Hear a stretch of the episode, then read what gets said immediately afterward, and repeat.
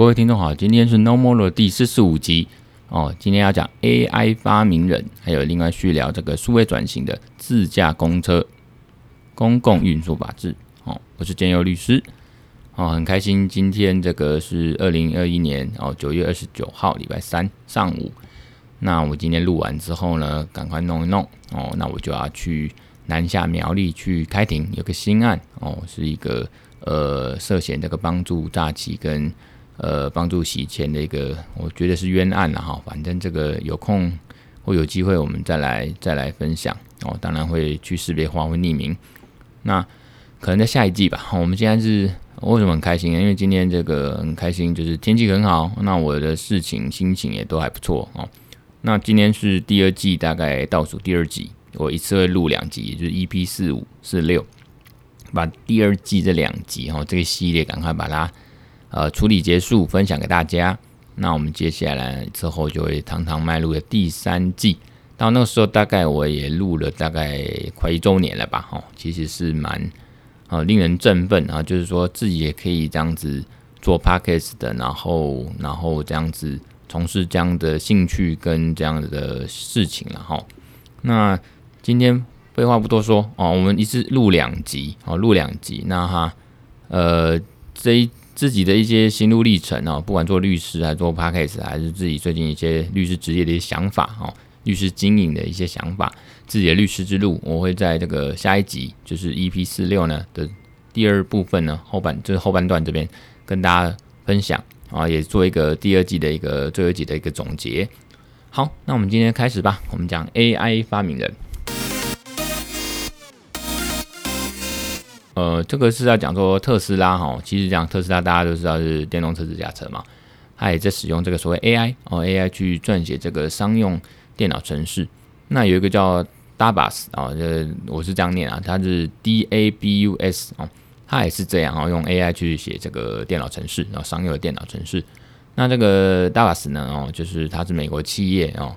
哦一个创办人 Steven 哦，这个开发的 AI 系统。那一共他发明了两个新的技术呢，一个是这个分时计分分型食品容器，然后就把那个有个容器，然后一个形状，把那个食品做一个一个呃形状的那个呃分裂哦，大概是这样。那第二个呢，那他第二个发明是，那就是一个警示灯哦，它可能效能可以引起更更大的一个注意力。那我们在讲这个 AI 发明的，就是呃，它。这个公司呢，它很有野心哦。一般实务上哈，先破梗哈，就是一般实务上，各国实务上觉得 AI 哦，人工智慧它不会是所谓的呃专利法上面的这个专利发明人。不过这个 Dabus 哦，我念我觉得是念 Dabus 哈，当然这个公司哦，它就是很有企图心，它可能有钱，有钱任性，它就是到处世界各国征战哦，每个国家的这个法院，它就去。去打诉讼哦，他想要确认说我的这个 AI 哦，他就是发明人哦，专利法上面的发明人，嗯，就是认为说在法律上 AI 是一个一个发明人或人格主体了哈，所以他就到处去打。那他就透过这样子，呃，他的这个产品呢，这个是透过 AI 系统自主研发哦的发明结果，他认为是 AI 的自己的创意跟 AI 本身投入技术的贡献。所以呢，他就像这个大法师，他就认为说，AI 它本身就应该是发明者哦。所以，我们全球的这个法学界呢，其实也是一个热门话题哦。这个热门新闻，其实三不五时大家都会看到这个法律新闻，包括这个专利的部分哦，就是 AI 是不是发明人哦？你就看到这样子，这是在 AI 在法律上就是主主体适格或主体资格的问题。它 AI 是不是法律上是个人，甚至是所谓专利发明人哦？所以。国际上呢，这几年就出现这 AI 系统，它把可不可以当做专利发明的这个实际的争议案例。台湾呢，它当然这个从国际打到台湾了，台湾也出现这样子的一个哦，呃，同一个公司啊，这个外国公司来台湾打的这样子一个一个官司，那所以相关实务件也出炉，就是制裁法院哦，我们现在叫做这个智商高法院哦，智慧财产及商业法院，那就是它是高人法院，所以我们简称智商高法院。智商高法院一百一十年度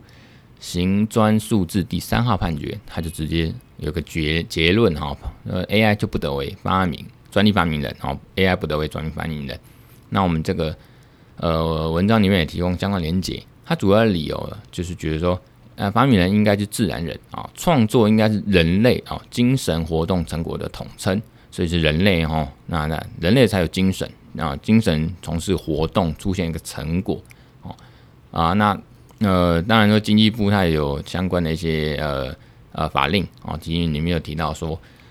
呃，就算是法人那种公司哦，这个企业在研发工作的时候，然后透过自然人去进行，所以我们专利法说的发明人哦，这些设计人哦，都是仅都仅限于自然人哦。那发明人呢，他就是这个有，譬如说发明人有性格表示权哦，你说我们让发明人说，哎，这是这是谁发明的哦？这样子，呃，姓名表示权，它是人格权一种，所以他说发明人一定是自然人哦，一定要对这个。呃，专利范围的所记载的技术特征有实质贡献的人，那实质贡献人就是说完成发明而且进进行精神创作的人哦。那因为你要去构想，你要去一些巧思嘛哈。他认为这只有人类哦，自然人才有哦。即使我们即使我们在法律上已经把这个公司哦，就像先前我们讲的哦，把公司这个列为在法律上嘛，拟制为一个法律上人格、法律上人人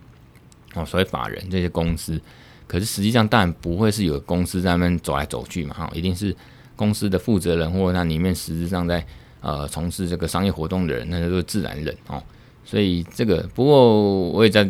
直接破梗，我喜欢直接破梗，然后就是之前的文章或者说 Parks 提到说，其实这个法律的制度、法律技术、法律拟制，我们其实到了未来哦有需要的时候，我们其实呃有所谓需要，就不管因实务需求还是法律上的一些。见解的汉格就是就是卡卡的，然后用了卡卡或者很多问题，我们可以把 AI 真的拟制成一个一个类似公司或法人这种制度。那不一定是说我们就是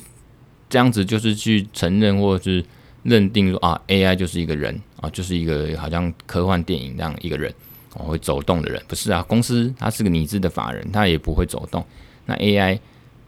它很妙，就是看似好像有个动，一个机器人那么走动，可是其实你把它想，它呃公司它不是真的有个人在那边走啊，哦，虽然叫法人哦，它已经是实际上自然人在那边哦，登记负责人在那边实际从事实际的商业行为，可是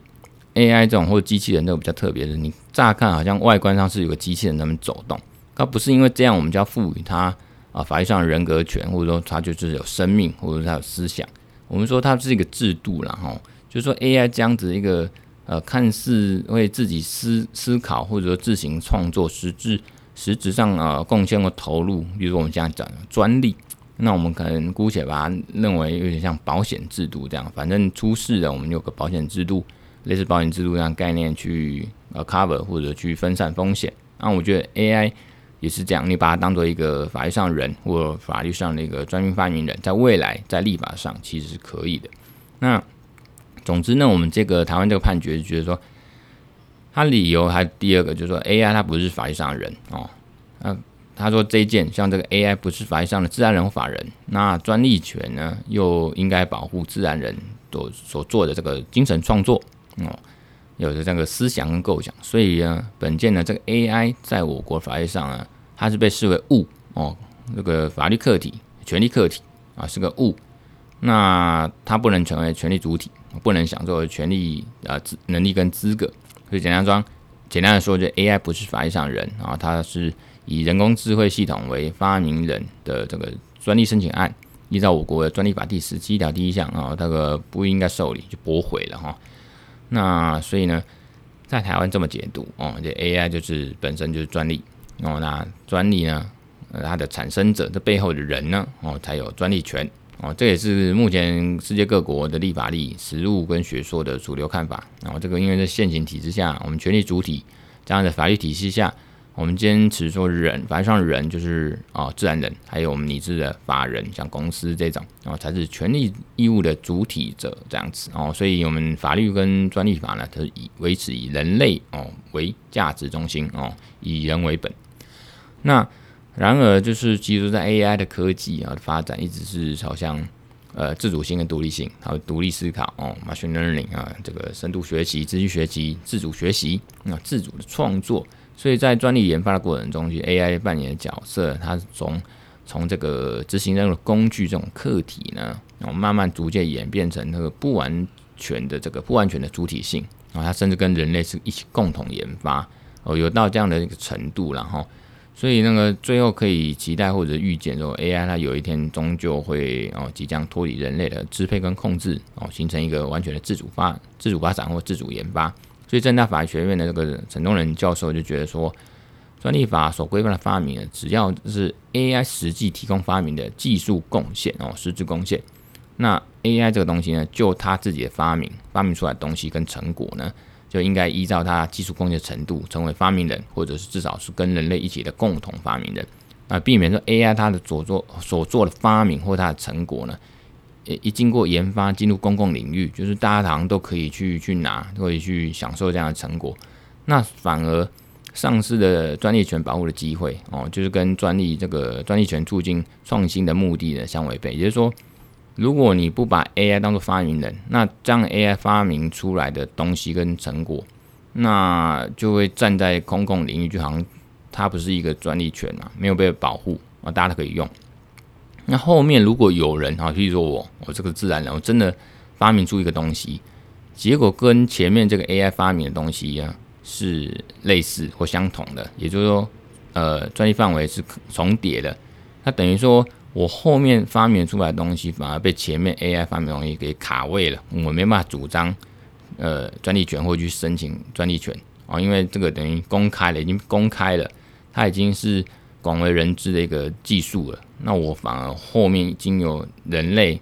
啊去，因为被卡位前面 AI 的卡位，然后变成公共领域，它不是 AI 不是发明人，所以都没有专利权的情况下。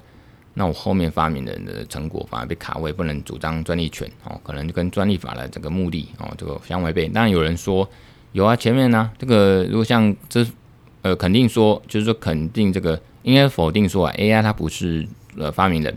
他会觉得说没这个问题有解啊，因为前面这个 AI 的发明就是它 AI 的产生者，AI 的这个发明者哦，拥有者，他就是这个自然人，他可以拥有哦专利权，所以专利权还是被保护，所以。这个还是在一直在吵了哈，不过从这个案例可以来看哦，在涉及这种 AI 系统，像这个本案这个 DABUS D A B U S 这个是否为专利发明的争议案件里面，其实目前南非是获得肯定，它在立法例上呃，它是全球第一个授予 AI 享有这个专利权的国家。其实澳洲之前也有法院哦裁定 AI 这个 DABUS 为专利发明人，其实他们这个慢慢就是在全球的这个法律的实务上面都有一些。呃，有一些肯定说这样子哦，肯定的立法力跟实务见解，那我相信的有它的道理跟实意所在哦。那我大概是点到为止，否则这里讲起来哦，可能就讲个三小时讲不完哦。所以呢，呃，我们认为是说做一个小结然后。AI 到底能不能成为呃专利发明人啊？这个问题就是在立法修正上面是，我是觉得建议是可以采肯定见解啊，它就是作为一种机制嘛，还有一种制度嘛，哈，监督跟控管 AI 的方式。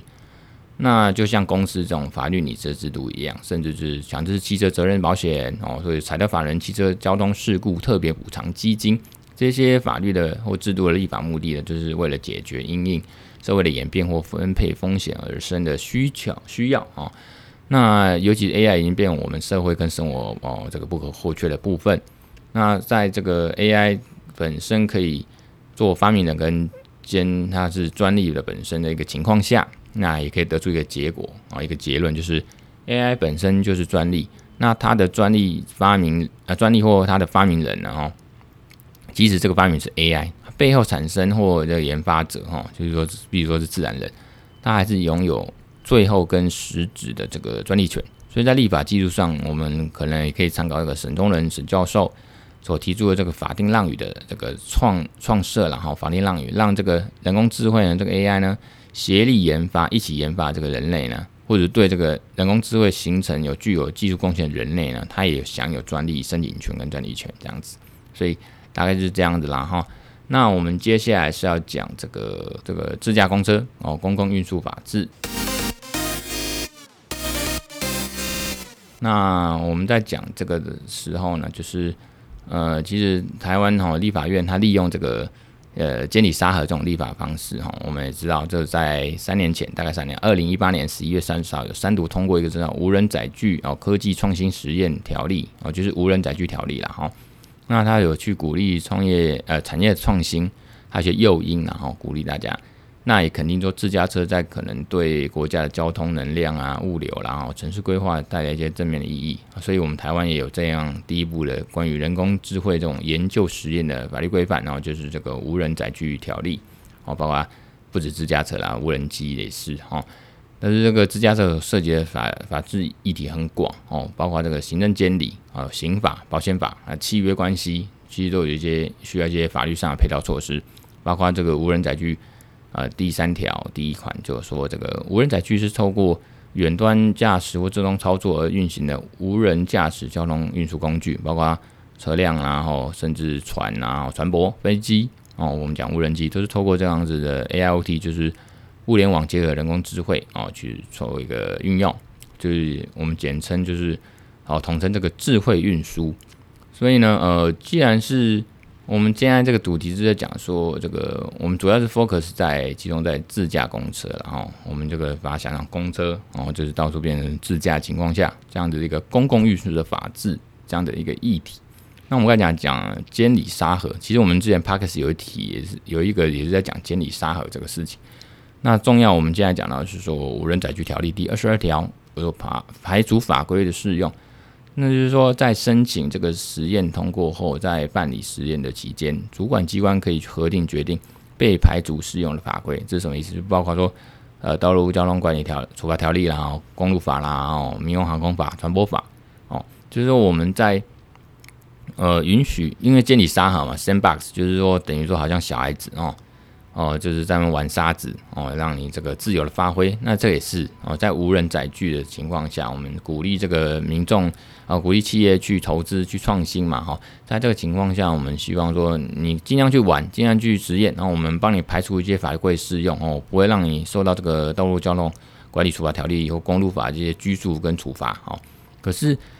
即使是这样，那还是不能排除因为实验所生的民事跟刑事，比如说撞到人家了哈啊。例如说，虽然可以排除道路道路交通管理处罚条第二十五条，说这个驾驶人啊于这个驾驶汽车的时候应该携带驾照哦。我们就是开车骑车都要携带驾照，可是因为自驾车上面没有驾驶人嘛，哦也不用所谓驾照哦，就是说这样哦，排除这样子法律跟一些行政规范。可是，就自驾车的民事责任，比如说撞到人然后受伤了，或者撞死人，有没有刑事这个过失致死的问题啊？那这个包括说个资法跟呃个资法一些隐私的保护、人格权保护哦，包括说民呃自驾车也是民事契约责任，包括说这个维护个人呃个资隐私的一些呃呃附随义务存在哦，所以纵使这个自驾车在实际上啊做测试这个道路上面的。的时候呢，发生车祸事故，那我们还是要可能相关的人还是要负这个民事刑事的一个责任跟负担。但是我们觉得说，如果用刑法大费周章去制裁人工智慧，从法律经济学的角度来看，成效跟这个呃成本跟效益其实不是很相当，然后那么应该从这个保险法的制度哦去控管跟分散自驾车还有它的实验哦它的这个创新的过程呢所带来风险。可是问题来，就是说保险法它其实一个是一个代位求偿的一个制度跟概念。保险人哦理赔这个保险金给被害人之后，啊保险人就依照保险代位的规定，向最后要负责的人啊负责的义务人去主张哦那个被害人本来应该向他主请求的权利。可是说